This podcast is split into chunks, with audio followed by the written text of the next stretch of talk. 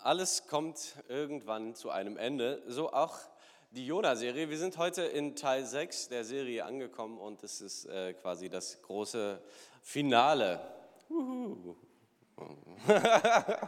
cool, cool, dass ihr so euphorisch seid. Yes. Äh, genau, wir haben festgestellt, so im Laufe der letzten Wochen ist es jedes, jeden Sonntag spannend zu sehen, wer mich so äh, anschaut. Es sind jeden Sonntag viele andere Gesichter und auch manche Vertraute. Äh, ich weiß nicht, wie vertraut ihr noch seid mit dem Inhalt so der letzten Wochen. Äh, wir haben festgestellt, Jona, wenn man das Buch kennt, ein Buch in der Bibel, ein kleiner Prophet, äh, so, hm, wie soll man sagen, so, naja, so, ja, so ein bisschen weniger als die Hälfte sozusagen. Im Alten Testament ein kleiner Prophet, eigentlich nur ganz wenig Kapitel, aber eine unglaublich reichhaltige oder tiefgründige Geschichte, so wenn man äh, sich Zeit nimmt, da wirklich mal einzutauchen. Und viele von uns Manche von uns kennen dieses Buch oder diesen Propheten, den kleinen Jona, vor allem so aufgrund von Kindermedien, also Kinderbibel oder Kindergottesdienst oder so weiter. Das ist irgendwie eine nette Geschichte, kleiner Mann mit großem Fisch und so. Äh, aber wir haben auch festgestellt, so im Laufe der letzten Wochen, es ist viel, viel tiefer als das, was so eine oberflächliche Kindergeschichte so äh, nebenbei erzählen könnte. Ja? Also die Themen, die angesprochen werden in diesem Buch, sind eigentlich viel tiefer. Also es geht sozusagen um, um so ein geheucheltes religiöses Leben. Es geht um, um Selbstgerechtigkeit. Es geht um geistliche Gleichgültigkeit, so geistliche Apathie, so in diesen Schlaf, den er verfällt. Äh, und darum, dass Gott sehr, sehr herausfordernde, schmerzliche Erfahrungen in unserem Leben gebrauchen kann als schwerwiegende Gnade. Dass wir immer mal wieder so an Situationen kommen, wo wir sagen würden, das hätten wir uns so nie ausgesucht. Aber jetzt sind wir nun mal drin und äh, dass man feststellen kann, ey, Gott kann dieses Hinfallen, dieses Aufschlagen, dieses Ankommen im Bauch des Fisches irgendwie gebrauchen kann als schwerwiegende Gnade, die mein Leben positiv, reichhaltig, nachhaltig verändern kann. Äh, und so Themen wie zum Beispiel göttlicher Zorn und Gottes Gericht und Gottes Gerechtigkeit, auch nicht so richtig klassische Kinderthemen eigentlich, ja, mit denen man gerne so ja, also über die man gerne so mit seinen Kindern redet. Und es steckt da alles drin in diesem Buch. Und wie immer äh, stellen wir auch beim Buch Jona fest, sozusagen die, äh, das Wort Gottes, die Bibel, hat primär die Intention, uns Gottes Charakter zu offenbaren, uns Gott näher zu bringen, uns eintauchen zu lassen in, in, in die Persönlichkeit, die Gott so in seiner Komplexität darstellt, dass wir ihn besser verstehen. Und der, der Zweck ist das und nicht unbedingt äh, Kinder zu unterhalten. Ne? Und von daher steckt da vielleicht ein bisschen mehr drin. Und ich äh, bete nochmal, damit auch heute Morgen nicht nur Kinder unterhalten werden, sondern das irgendwie zielführend ist. Vater im Himmel, ich danke dir für diesen Morgen. Ich danke dir für deine Gegenwart und deine Treue. Heiliger Geist, wir laden dich ein, dass du uns sensibel machst für dein Reden und dein Wirken. Ich bete, dass du echt unsere Herzen berührst und dass wir von dir hören dürfen. Amen. So, wir steigen heute ein in Kapitel 4 des Jona-Buches. Ja, Kapitel 4, so, wir haben jetzt in fünf Wochen drei Kapitel geschafft. Heute äh, schaffen wir das vierte. Äh, und viele Kinderbücher, Kinderbibeln lassen das vierte komplett, äh, komplett weg. Ja, also das vierte Kapitel kommt einfach gar nicht vor, weil es irgendwie so ein bisschen diffus ist, könnte man sagen. Ja, es äh, ist etwas seltsam und es hört auch ganz komisch auf. Und äh, das wollen wir heute mal so äh, anschauen. Und Kapitel 4 ist sozusagen das Ende dieses äh, kleinen, verrückten, vielleicht etwas sonnenverbrannten Propheten. Ja, wir sind, haben angefangen vor sechs Wochen mit Jona, der den Auftrag bekommt, von Gott nach Ninive zu gehen. Hat er Lust darauf? Nein. Ja. Stattdessen geht er in den Süden nach Jaffo und dann nimmt er ein Schiff geht tief in den Bauch des Schiffes, äh, tief, tief, tief rein, fällt in einen tiefen Schlaf, ist geistlich sozusagen umnachtet und fährt in Richtung Tarsis. Tarsis ist in welche Richtung? Westen, genau, Spanien, ja, also an, an, sozusagen an das Ende der bekannten Welt, also das ist hinter der Meerenge von Gibraltar, so quasi am Ende, anderen Ende der Welt. Und äh, Ninive ist in welche Richtung? Osten, ja, also genau in die andere Richtung. Also Jona geht so weit weg wie möglich, um vor dem Angesicht des Herrn zu fliehen, so heißt es, weil er keinen Bock hat auf das, was Gott ihm sagt, was er machen soll. Ähm, aber Gott holt ihn ein und äh, verschluckt ihn mit einem Fisch, kommt großer Sturm und so weiter. Und äh, dann wird er ausgespuckt. Dann ist er dieses Mal gehorsam, ja, neues Konzept für ihn. Okay, na gut, dann mache ich das jetzt halt, was, er, was Gott von mir möchte. Und geht nach Ninive, da haben wir letzte Woche aufgehört. Und er predigt und die ganze Stadt tut Buße und äh, bekehrt sich. Und äh, wie geht's Jona damit? Wie geht's Jona damit? Richtig schlecht, ja. Das ist ein richtiger, also eigentlich ist es eine spannende Geschichte, äh, wenn man, wenn man sich so vorstellt, man irgendwie, man wäre Prophet, ja. So, äh, und so die allermeisten Propheten, welchen Effekt hat ihre Predigt? Wäre schön, aber in der Regel nicht. Ja? Also in der Regel hat es keinen Effekt. So, wenn ich Jeremia wäre oder so, Alter, wäre ich frustriert, glaube ich. Und wenn dir Gott auch noch vorher sagt, so dein Auftrag ist es, jahrelang zu predigen, aber es wird nichts bewirken. Stell dich drauf ein. So. Also und auch an der Stelle ist Jona sozusagen das komplette Gegenteil zu allen klassischen Propheten. Er ist ungehorsam, obwohl er eigentlich, ne, er macht genau das Gegenteil von dem, was er tun sollte. Alles ist so das stereotype Gegenteil. Und in seinem Fall ist es das einzige Mal, dass seine Predigt komplett einschlägt. Ja? Richtig Rambazamba so in Ninive. Alle tun Buße, alle kehren um. Selbst die ganzen Viecher tun Buße. Ja? Also die alte Bessie muss auch Sacktuch tragen und fasten. So. Äh, interessante Geschichte. Ja? Also und äh, quasi Ninive verändert komplett ihr Leben. Der König setzt sich in die Asche. Und sie wollen Gott gehorsam sein. So, wie findet das Jona? Äh, Kapitel 3. Äh, Nee, Kapitel 4. Kapitel 4. Wir steigen heute ein in Kapitel 4, Vers 1. Jona aber ärgerte sich sehr darüber. Und jetzt kommt äh, eine Passage, die, die vielleicht manche von uns noch nicht ganz so oft gemacht haben. Voller Zorn betete er. Ach Herr, habe ich das nicht gleich geahnt, als ich noch zu Hause war?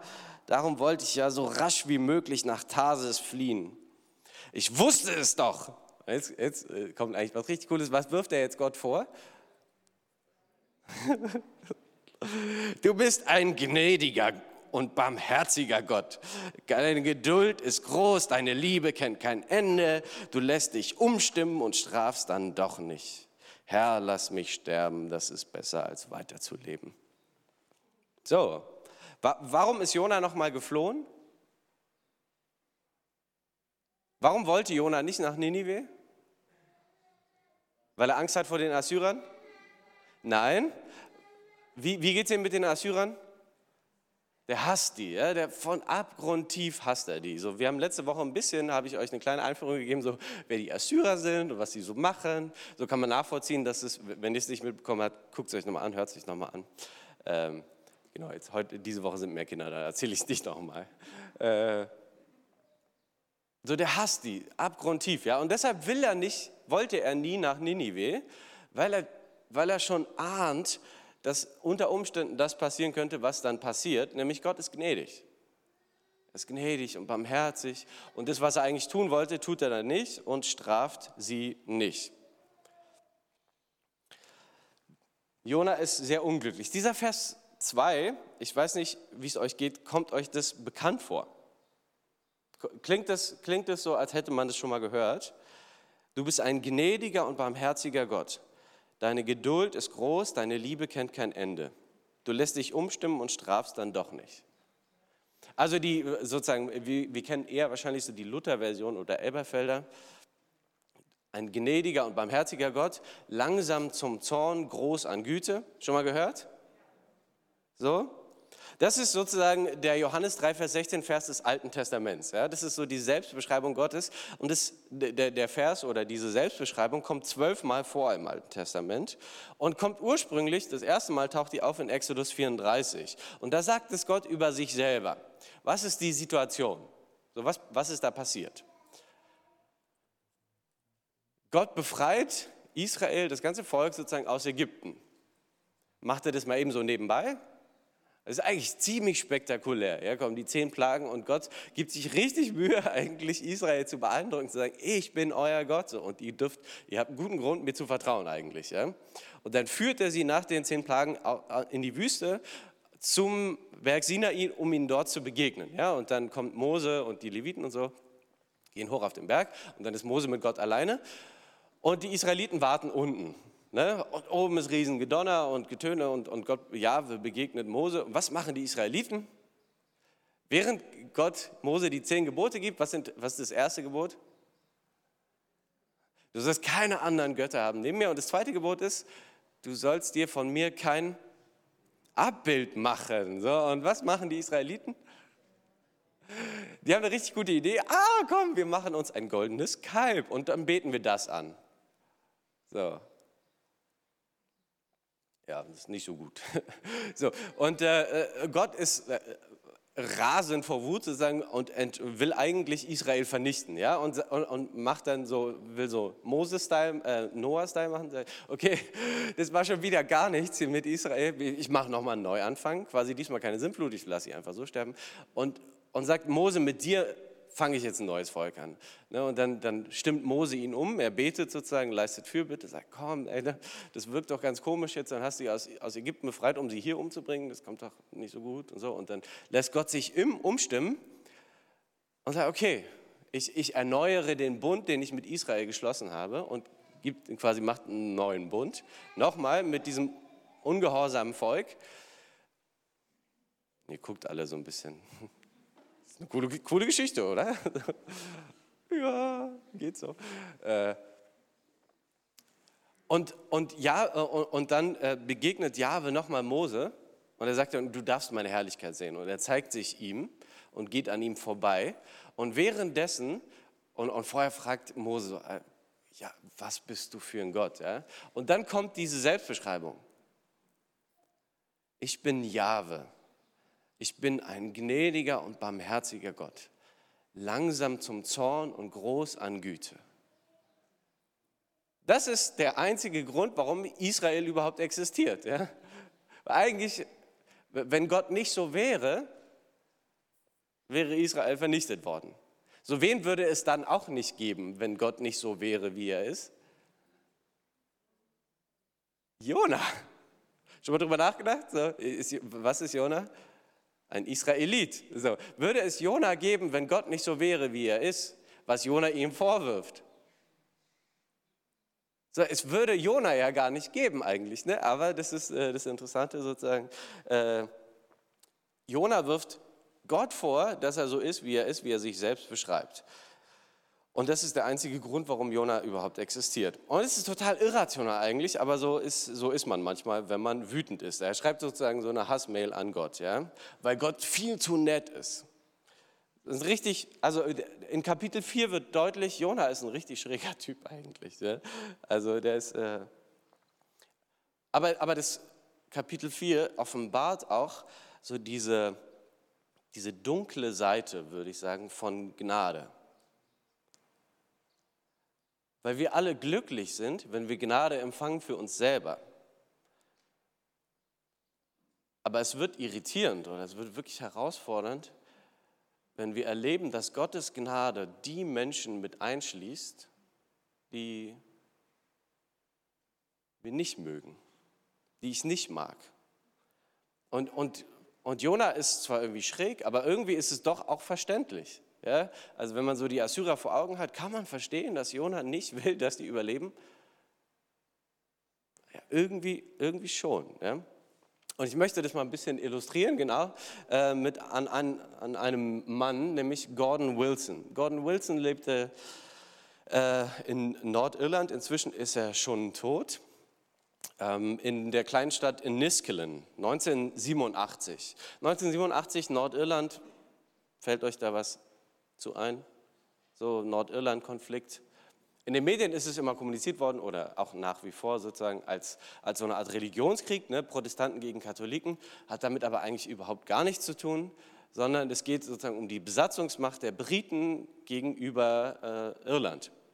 Ja, also die Iren äh, sind sozusagen unterdrückt worden von den Briten und die Briten haben sich da aufgespielt als Kolonialherren. Und dagegen gekämpft haben die IRA, IRA, also die, die Irish äh, Republican Army. Ja, und Gordon Wilson lebte, wie gesagt, in Nordirland, äh, in, in. Und er war Christ und war nicht Teil der äh, IRA. Ähm, und eines Tages, immer am 11. November, ist der Remembrance Day. Das ist so wie der Memorial Day in den USA. Da, da gedenkt man an all die gefallenen Soldaten im Ersten und Zweiten Weltkrieg. Und äh, so war das dann in, in Niskelen am 11. November, war er mit seiner ganzen Familie auf dem, auf dem Hauptplatz, auf dem Marktplatz von Niskelen. Und die IRA hatte im Vorfeld um den ganzen Marktplatz herum Bomben platziert in verschiedenen Geschäften und so weiter, weil klar war, das wird so eine große Zeremonie geben, die ganzen Leute kommen zusammen und gedenken an die gefallenen Soldaten.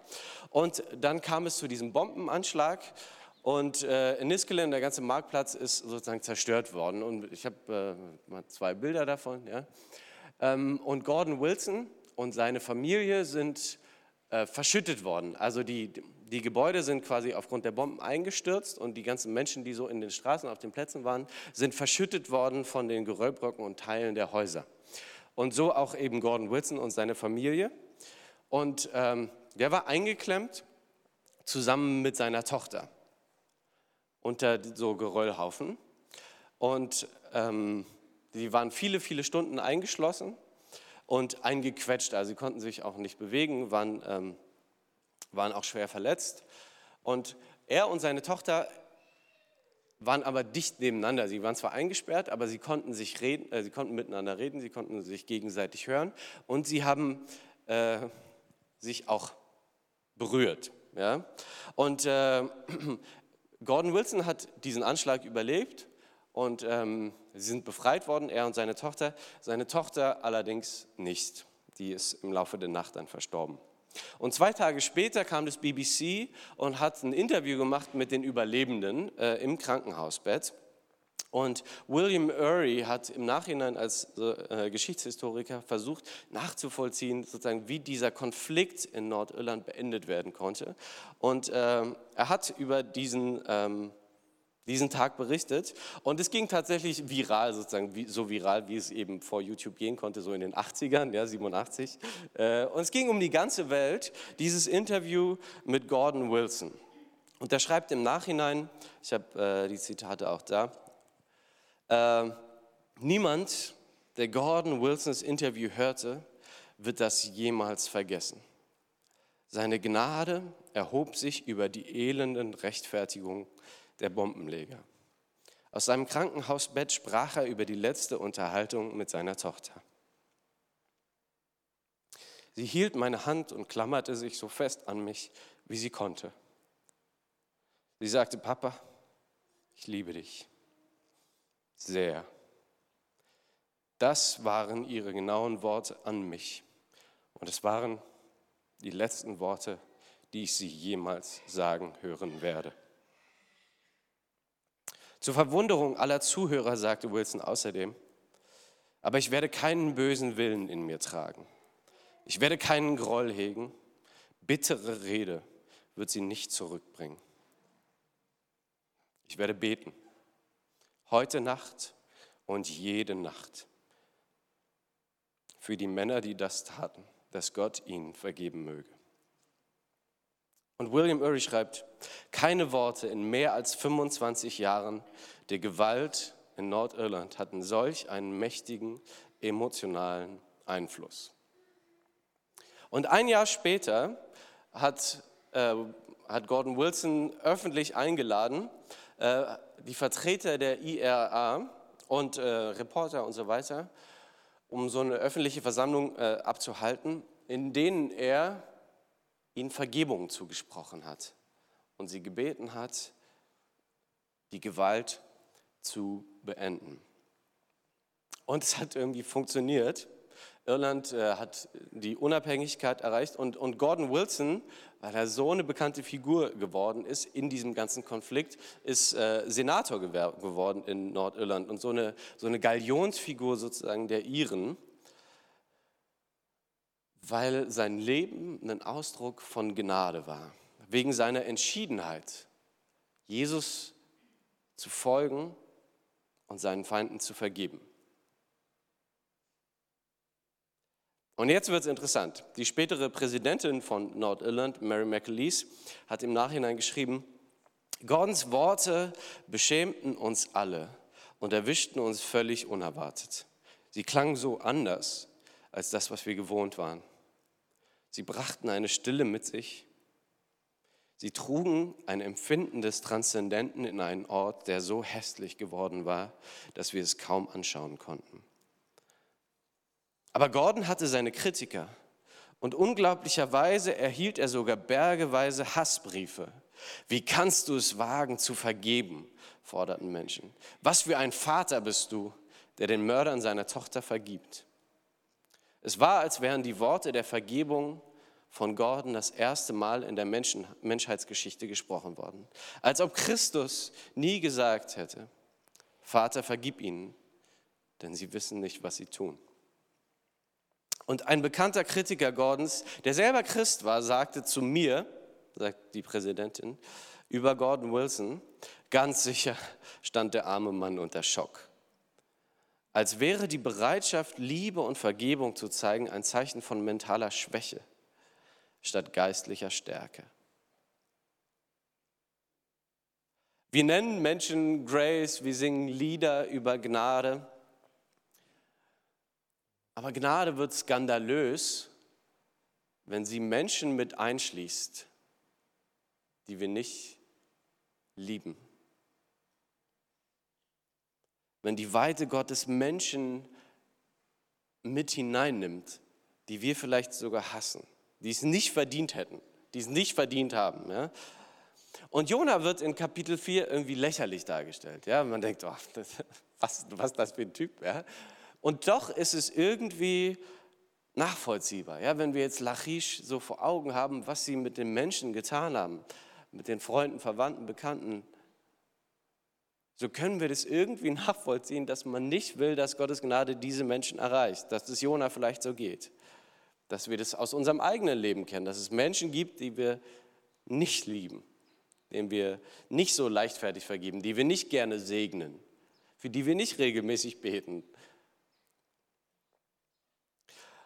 Und das Interessante ist, der Rest von Kapitel 4 sind im Grunde drei Versuche Gottes, so Jonas Herz an der Stelle zu gewinnen, ihn zu bewegen, an der Stelle umzudenken, ihn erkennen zu lassen, dass diese Weite Gottes, sein Herz an der Stelle, diese Bereitschaft zu vergeben, dass er damit vielleicht irgendwie recht haben könnte.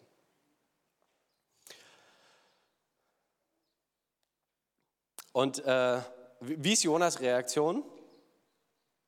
Jona ärgerte sich sehr ja, und will sterben.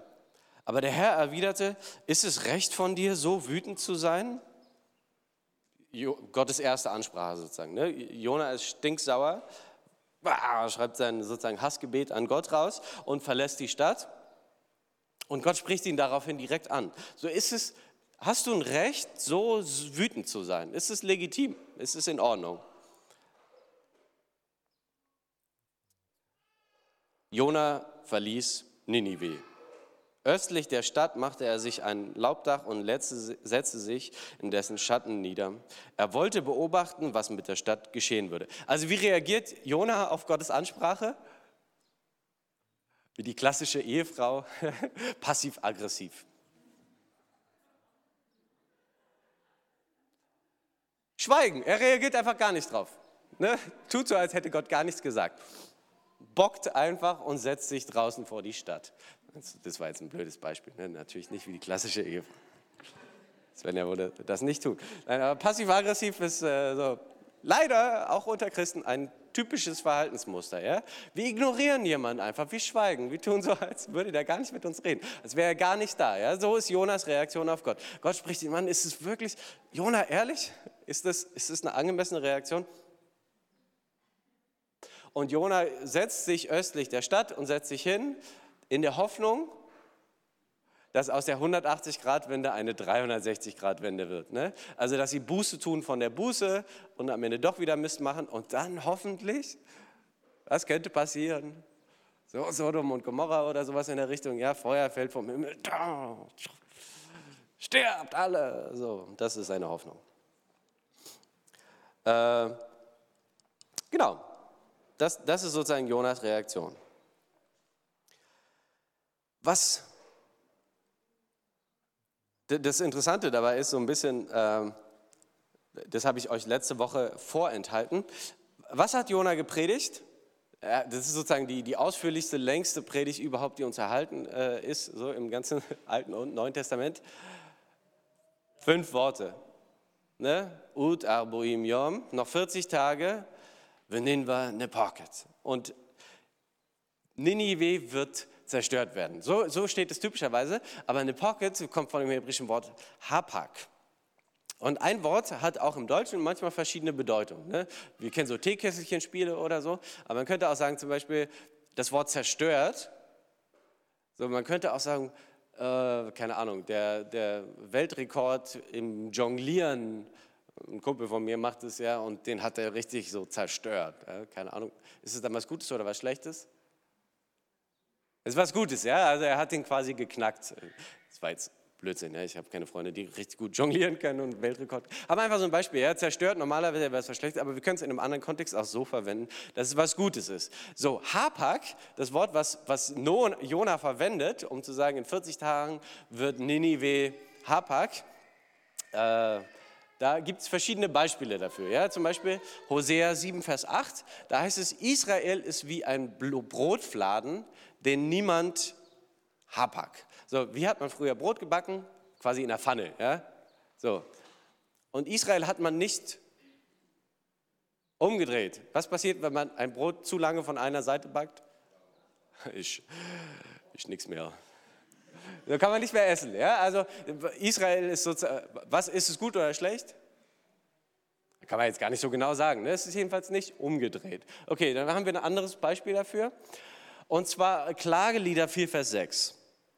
So, die Missetat der Tochter meines Volkes ist größer als die Sünde Sodoms. Dass plötzlich Hapak und keine Hand kam zu Hilfe. Was ist hier Hapak? Was ist mit Sodom passiert? Komplett zerstört, ja, richtig zerstört. Aber nicht im guten Sinne, sondern halt ne, Feuer und äh, Schwefel und so. Also hier ist Hapak, wird quasi umgedreht, heißt komplett zerstört. Aber man kann Hapak auch in einem anderen Kontext verwenden, zum Beispiel in den Psalmen. Psalm 30, da heißt es, du hast mein Klagelied in einen Freudentanz. Hapak, ja? Du hast mir die Trauerkleider ausgezogen und mich mit einem Festgewand bekleidet. So, welche Form von Hapak hat Jona im Sinn, als er predigt? Klagelieder, oder so? Sodom und Gomorra. So in 40 Tagen wird das Ganze hier Hapak. So, und was hat Gott im Sinn? Wenn wir jetzt dieses Bild von letzter Woche aufgreifen, so was ist das Wort, was beschreibt, was die Menschen in Nineveh tun? Schuf, ja, die umdrehen. So, noch 40 Tage und Ninive wird komplett umgedreht werden. Das ist das, was Jona sagt. Und was macht Gott daraus? Sie tun alle Buße. Und sie werden umgedreht, ja. Und das ist natürlich genau das Gegenteil von dem, was Jona das ist eigentlich witzig. Ich finde es nicht witzig, aber es ist eigentlich, es ist wirklich witzig, ja, was Gott da macht quasi. Verwendet Jonas Worte gegen ihn, genauso wie Jona Gottes Worte verwendet gegen ihn. Ne? Nicht aufgefallen? So. Jona zitiert Gott, sagt, ah, ich wusste doch, du bist und so. Und, und Jona verwendet sozusagen, äh, Gott verwendet Jonas Worte. Du hast doch gesagt, die werden umgedreht. Jetzt sind sie doch umgedreht. Was, was willst du denn? Ne? Und das ist irgendwie frustig, glaube ich, für Jona, weil er irgendwie mit nichts davon kommt. Erst, erst äh, flieht er und es klappt nicht. Er flieht vor Gott und Gott holt ihn halt ein, so und dann, oh, na gut, dann ist er wenigstens physisch gehorsam, geht hin und betreibt prophetische Sabotage, spricht nur fünf Worte in der Hoffnung, dass äh, und nicht mal das klappt. Äh. Also besser gesagt, Gott verwendet seine eigenen Worte gegen ihn und äh, Ninive wird tatsächlich umgedreht. Ja? Sie werden verändert. So, das ist frustig für Jona. Jona ist richtig schlecht drauf an dem Tag. Ja? So, dann geht's weiter. Vers 6. Also Jona sitzt da, schmollt, bockt, redet nicht mit Gott, wartet einfach, dass alle Menschen in Ninive irgendwie hoffentlich doch noch sterben. Da ließ der Herr einen Rizinusstaude über Jona emporwachsen. Ich sollte ihm noch mehr Schatten geben, um seinen Missmut vertreiben. Jona freute sich sehr. Im Hebräischen steht da mit großer Freude. Das ist so eine äh, Figura etymologica. Das heißt, er ist mega happy. Jona ist mega, mega happy. Das erste Mal in der ganzen Geschichte ist Jona glücklich. Ne? Ist auch spannend. Ne? Doch am nächsten Morgen, kurz vor Sonnenaufgang, ließ Gott einen Wurm die Wurzeln des Rizinus fressen und die Staude wurde welk und dürr. Und das ist auch interessant, wir haben sozusagen im Buch Jona die ganze Facette von Größe. Ja? Es geht los mit einem gewaltigen Sturm, dann kommt ein riesiger Fisch, dann kommt eine mittelgroße Pflanze und dann kommt ein mini kleiner Wurm und der frisst äh, die Pflanze. Ja? Und eben noch wollte Jona, was wollte er? Sterben. Ja? Und dann wächst diese kleine Pflanze, eine mittelgroße Pflanze, und spendet ihm Schatten. Und Jona ist so glücklich wie noch niemals zuvor. Ja? Und dann kommt über Nacht der kleine Wurm und frisst die Pflanze. Und was will Jona? Sterben. Und ich weiß nicht, äh, mich erinnert es so ein bisschen so an die, äh, an, an die Kasse bei Lidl. So, wenn man mit kleinen Kindern unterwegs ist, so, äh, eben haben sie sich noch irgendwas ausgesucht, was sie haben wollten. Ja? Bei Philippa haben wir inzwischen einen guten Weg gefunden. Das darfst du dir wünschen. Für sie ist es okay, für Skia ist es nicht okay. Ja? Wenn er irgendwas haben will, dann und dann nimmst du ihn, du kriegst ihn irgendwie davon weg, ja? und dann bringst du ihn an die Kasse selbst wenn er im Wagen sitzt, ja, ich meine, die Arme sind inzwischen lang genug und ich glaube, die sind extra so konzipiert, diese komischen Gassengänge, dass, dass die Eltern dieses Gefühl erwirken, dass sie sich furchtbar fühlen. Ne? Weil dann äh, will er wie die Kaugummis haben oder er entdeckt irgendwas, Haribos, keine Ahnung, ne? und dann ist er super happy. Ja, ich habe was Neues gefunden. So, und darf er das haben? Nein. Und am Ende, wie geht man aus dem Laden raus mit einem schreienden Kind irgendwie, was so auf dem Arm haben will? Ah, ich will sterben. So ist Jona, ja. Eben ist er doch zu Tode betrübt, will unbedingt sterben, die Welt ist furchtbar. Dann hat er die kurze Pflanze und ja, super happy, so das Beste in seinem Leben ever. Und kurze Zeit später will er schon wieder sterben. Also, das, ist so, das ist so diese Comic-Elemente in dem Buch. Ja, fällt euch das auf? Das ist so, zu Tode betrübt, super happy, zu Tode betrübt. So, oh, Junge. So, also es ist wie ein kleines Kind, so, der ist zwei Jahre alt. So. Ist er nicht. Ja? Und dann spricht Gott nochmal mit ihm. Da fragte ihn Gott, ist es recht von dir, wegen dieser Rizinusstaude so zornig zu sein? Und Jona antwortete, mit vollem Recht bin ich wütend. Am liebsten wäre ich tot. Ja, macht Sinn, ne, Jona? Alles klar. Und der Herr erwiderte, du hast dich mit dieser Staude keinen Augenblick abmühen müssen. Nichts brauchtest du für sie, brauchtest du für sie zu tun. In einer Nacht ist sie gewachsen und in der nächsten ging sie zugrunde. Trotzdem hättest du sie gerne verschont. Ich aber sollte Ninive nicht verschonen, diese große Stadt, in der mehr als 120.000 Menschen leben, die gut und böse nicht unterscheiden können. Und dazu noch viele Tiere. Ende. Komisches Buch, oder? So hört's auf. Mit den Tieren. Also wörtlich mit den Rindviechern. Jona endet mit den Kühen, mit der Bessie, die Buße getan hat immerhin. So ist das nicht eigentlich ein komisches Ende? So, damit hört es auf. So, man fragt sich so ein bisschen, ja, wie reagiert denn jetzt Jona darauf, oder? Sieht das jetzt ein? Also Gott gibt irgendwie nicht auf. Ja? Also er, wie gesagt, das ist jetzt der dritte Anlauf sozusagen, drei Versuche Gottes.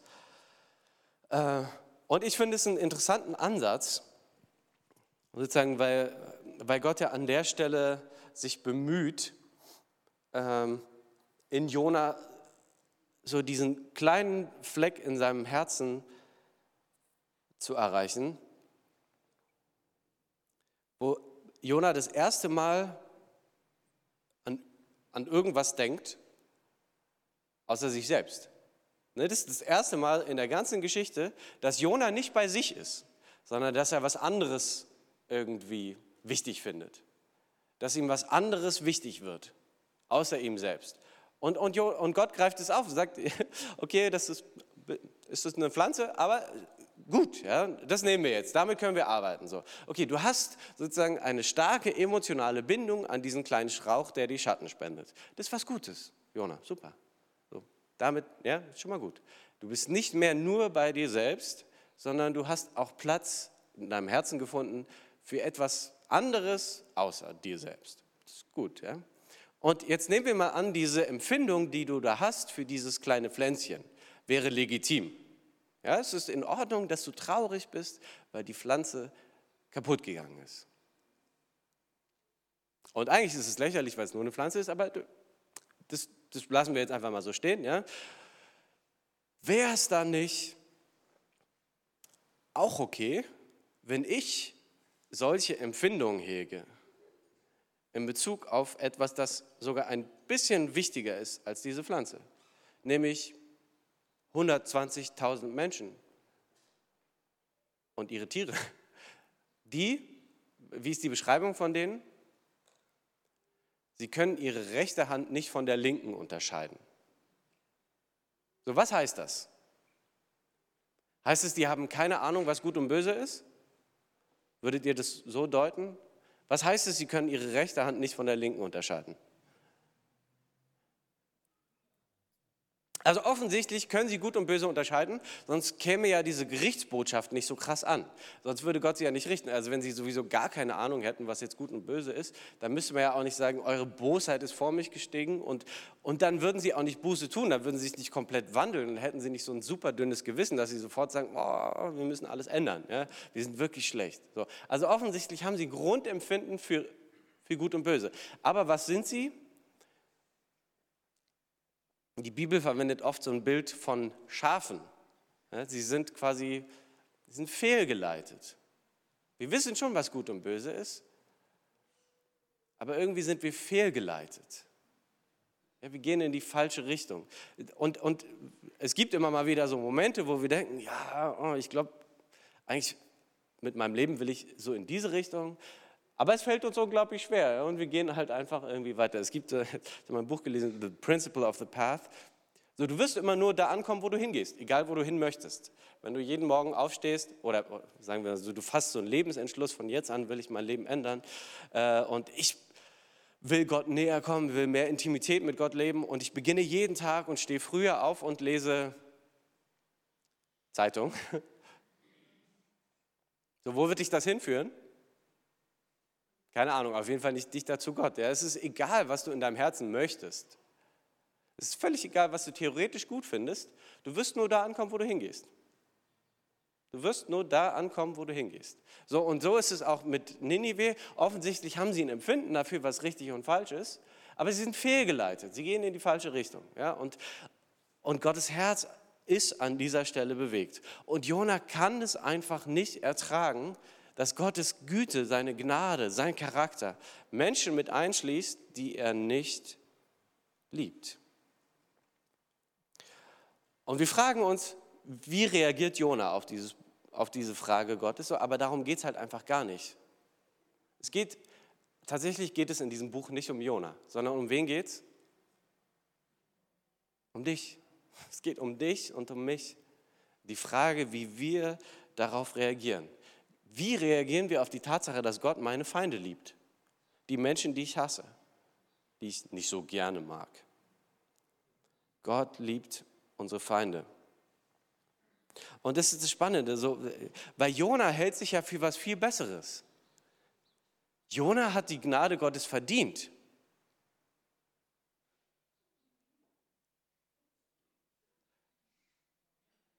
So Jona ist die hartherzigste ignoranteste, selbstsüchtigste Person in dem ganzen Buch.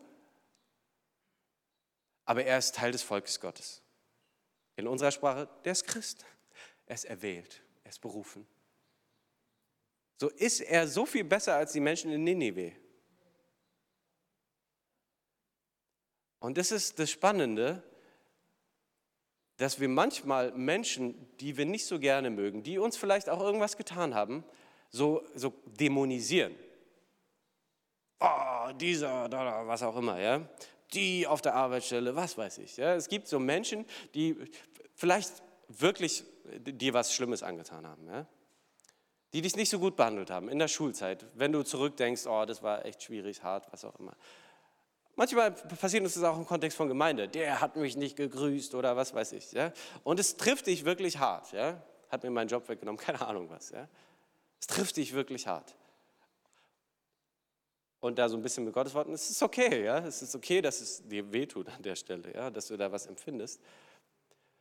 Aber dann reduzieren wir manchmal Menschen, die tatsächlich eine komplexe Geschichte haben, eine Persönlichkeit, auf diese eine Sache, die sie uns getan haben. Und das wird dann alles. Sozusagen. Und in unserer Vorstellung sozusagen ist der, der mal eine Lüge über mich ausgesprochen hat, der wird dann zur Lüge. Der ist so die personifizierte Lüge. Ja? Und in meiner Vorstellung hat er so eine gespaltene Zunge und so. Was passiert? Ja? Das ist so, die Person, die mir irgendwas angetan hat, die wird zu dem, was sie mir getan hat. Die, wir dämonisieren so krass. Ja? Die Assyrer sind so schlimm. Und Jona ist, und wir werden das Gegenteil. Ja? Die sind die Lügner, das sind die Verleumder, die mich gemobbt haben, die mich falsch behandelt haben, was weiß ich. Und wir sind natürlich das Opfer, wir sind das Gegenteil. Wir sind sozusagen Jona, ja? wir sind das Volk Gottes, wir sind die Gerechten, wir sind die Erwählten. Aber ist Jona so viel besser?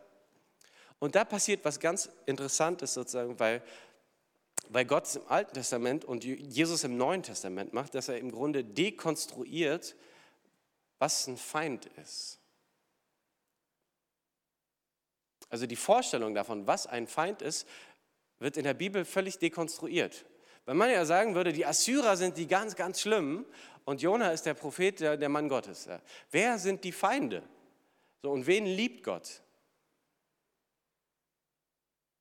wer ist hartherzig?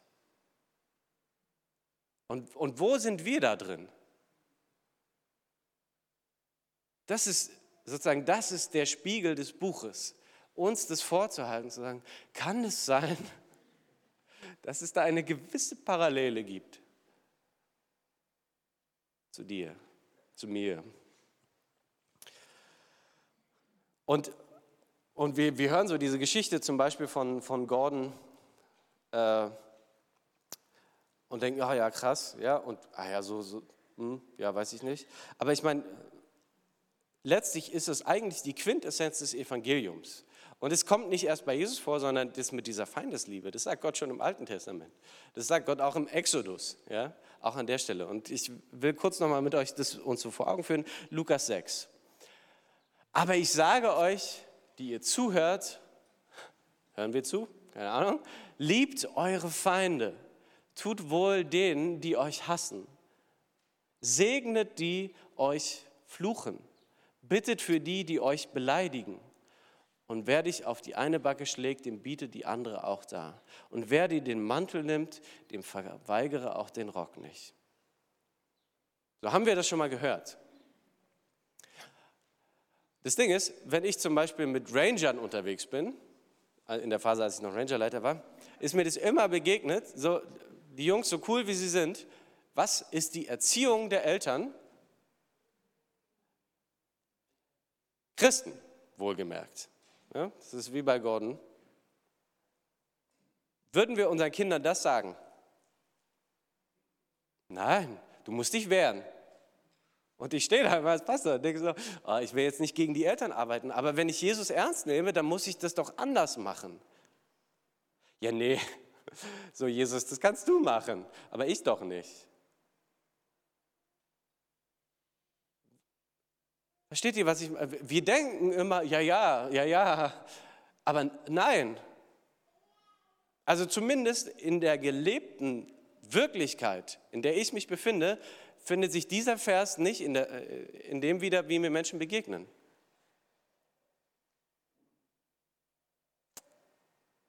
Vielleicht haben wir eine Illustration dafür. Anni hat, äh, ist tief bewegt worden vom Heiligen Geist und hat mich gestern angerufen, äh, äh, weil Gott ihr was aufs Herz gelegt hat, was möglicherweise passen könnte. Und äh, ich glaube, es könnte passen. Gott ist lustig, kannst ruhig vorkommen.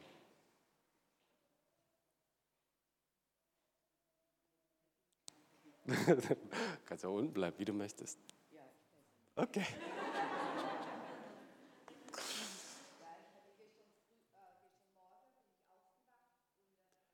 Hallo, Technik. Hallo. Ja. Also gestern früh bin ich aufgewacht und hatte den Traum vor Augen, der mir nicht mehr aus dem Sinn ging. Den hatte ich vor 15 Jahren und dann war mir gleich so im Sinn, also das muss, das muss ich mit Daniel besprechen. Das ist über Jon, das geht um Jona, es geht um mein Herz, es geht um Jona. Das passt passend zu Jona. Also, und dann der Traum ging darum, ich, äh, ich bin in einem Gerichtssaal gewesen und hatte eine Anklageschrift in meiner Hand. Und jetzt muss ich nur vorher noch ein bisschen die Geschichte erzählen. Ich, an meinem Arbeitsplatz hatte ich eine Kollegin, die mich ganz bösartig gemobbt hat. Die ganz, äh, also es war wirklich ganz schlimm, dass ich auch schon gehen wollte. Dann wir, musste man auch zum Chef, ist eigentlich klargestellt worden. Was heißt, sie hatte eigentlich gar nicht unbedingt das, kein Motiv so. Ja, was sie gesagt hat, war eigentlich fast ungültig für den Chef und für mich auch. Also auf jeden Fall war sie aber, sie hat mich einfach, sie hat mich gehasst, weil sie wollte mit Gott, sie war Gottes, sie hatte Gott abgelehnt. Also sie war, ja, hat einfach Gott absolut nicht wolle. Und da ich gläubig war, hat sie mich einfach dadurch so abgelehnt. Und es war wirklich eine ganz schwere Zeit, es waren ein paar Jahre. Und, äh, und ich habe dann auch mit meiner Schwester immer wieder darüber gesprochen, was ich machen soll. Ich konnte ihr dann auch vergeben, das habe ich dann echt äh, auch gemacht. Aber, dann, äh, aber es ist nicht besser geworden. Auf jeden Fall äh, habe ich dann wieder mit meiner Schwester telefoniert. Ich weiß nicht mehr, was ich machen soll. Ich kann eigentlich nicht mehr dort bleiben.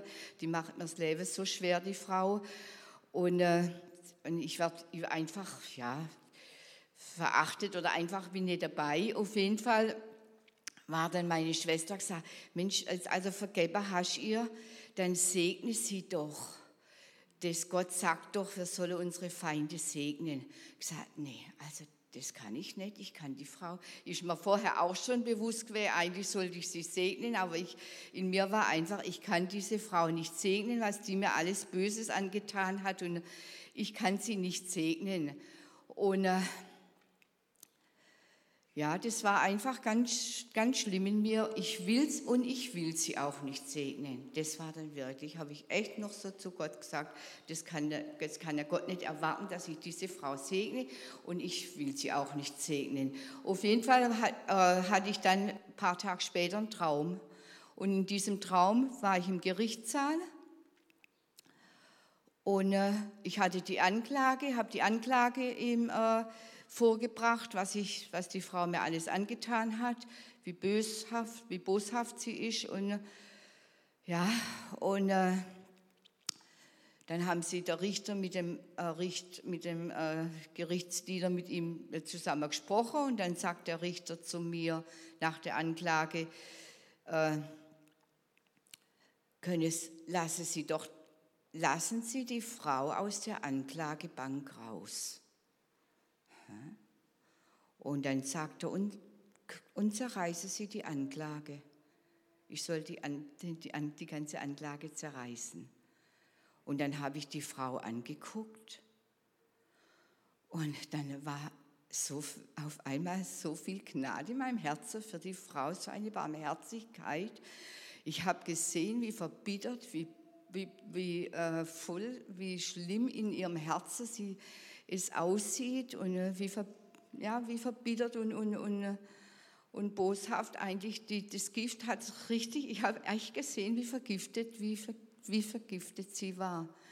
Und dann habe ich gesagt, sie dürfe aus der Anklagebank raus und habe die Anklage zerrissen.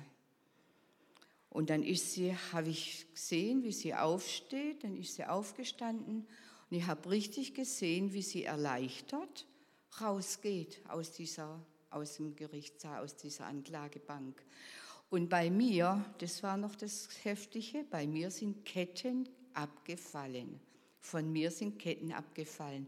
Und wo ich wieder in die Arbeit gekommen bin, die hatte ja keine Ahnung von dem Traum, von allem. Und dass ich sie segnen konnte, ich konnte sie dann segnen.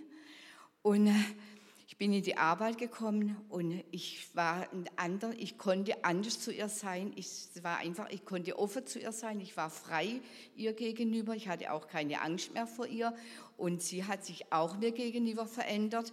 Und dann ungefähr so ein Jahr bevor sie in den Ruhestand gegangen ist, ich habe immer an Weihnachten so äh, äh, an der Adventszeit äh, Kärtchen ausgelegt und CD so verschenkt und auch Kalender und so. Aber ihr persönlich habe ich eigentlich nie was gegeben, weil ich ja wusste, sie will von Gott, sie lehnt Gott ab.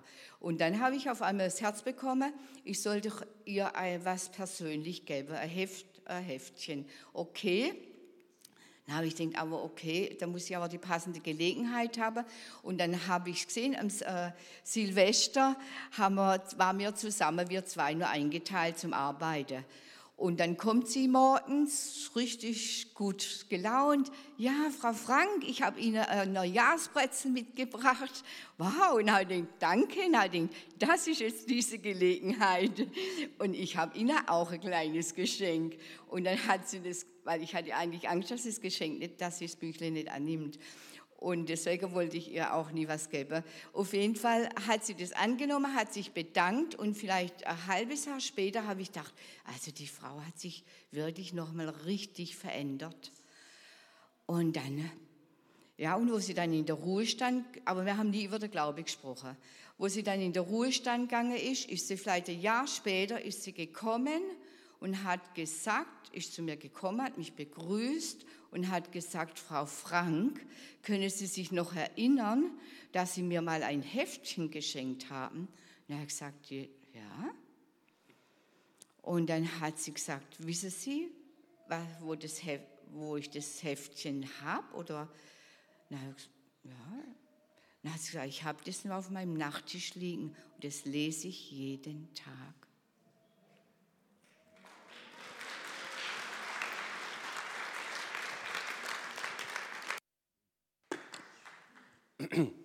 Man könnte jetzt noch eine Reihe von Geschichten erzählen. Gerade diese Woche ist, war ich stolz erfüllt auf meine Frau, weil wir auch in unserem Umfeld Menschen haben, die nicht immer liebevoll mit uns umgehen und manchmal auch ungerecht sind. Und äh, da war es äh, diese Woche, dass äh, Svenja sich Zeit genommen hat, mal wieder mit, mit, mit Gott so. Und aus dieser Begegnung ist dieser Wunsch entstanden, jemand in unserer Nachbarschaft quasi zu besuchen der eigentlich uns nicht immer Gutes gewünscht und getan hat. So. Und er hat sie reingebeten und er hat über eine halbe Stunde bei dem gesessen und sich einfach Anteil genommen an seinem Leben. Und das ist unsere Berufung. Und, und wir hören so diese Geschichte von Jona und finden es vielleicht ein bisschen witzig, weil er so ein Freak ist. Und wir merken, dass dass es Anteile davon auch in uns gibt. Und die Frage ist nachher, was machen wir damit? Weil die Menschen, die so sind wie Jona, die sich Christen nennen und nicht so richtig danach leben, davon gibt es unglaublich viele, wie Sand am Meer. Aber so Menschen wie Gordon, Gordon Wilson, das sind extreme Exoten.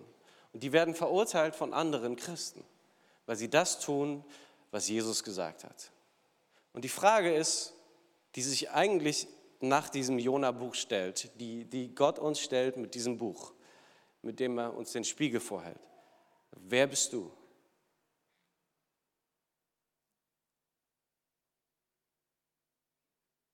Ende.